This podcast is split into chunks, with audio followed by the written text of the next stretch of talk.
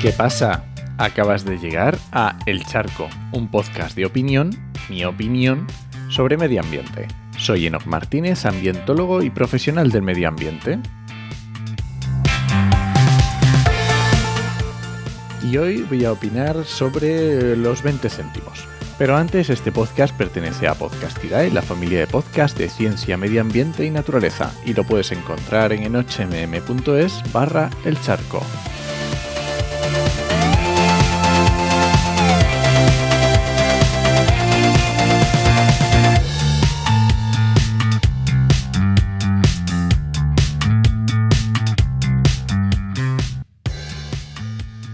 Estamos en 2022 y en España aún seguimos subvencionando con miles de millones de euros los combustibles fósiles. A mí que me lo expliquen, porque yo no lo entiendo. Se nos llena la boca de energía renovable, de transición ecológica, de economía circular, pero a la primera de cambio, descuentos para todos en la gasolina y en el diésel. Vamos a ver. Si es verdad que ya pasamos el pico y que, que esto se va a acabar, el precio de los combustibles solo puede subir. Y si queremos desincentivar el uso de coches contaminantes, está claro que hay que grabar con más impuestos los combustibles fósiles. Pero parece que esto no está tan claro. Mira, a principios de abril empezó a funcionar el descuento de los 20 céntimos por litro de carburante. Da igual el coche que tengas, da igual si te dedicas al volante o es para ir a comprar el pan, da igual si eres rico o eres pobre. Si consumes carburante, tienes 20 céntimos de euro por litro gratis. Se supone que 15 céntimos los pone el Estado y 5 céntimos las petroleras.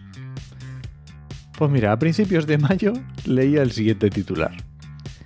Las gasolinas vuelven a dispararse escalan a máximos históricos y el gobierno insinúa que las petroleras absorben el descuento.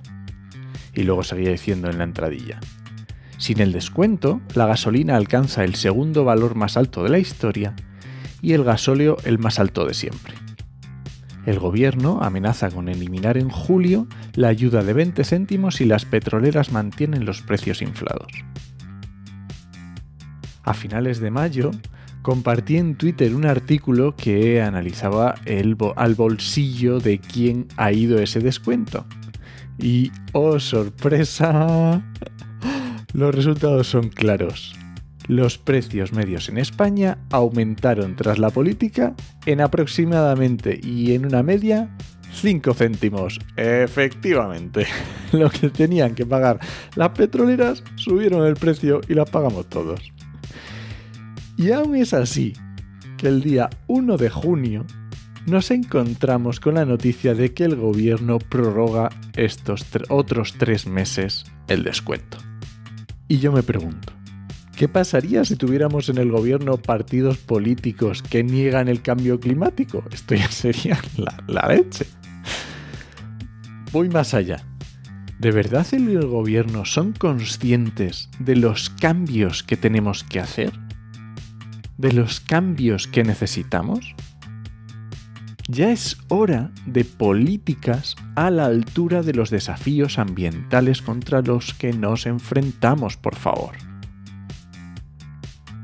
Y bueno, este ha sido el charco de esta semana. Si alguien te pregunta, no lo dudes, te lo dijo en HMM. ¡Nos escuchamos!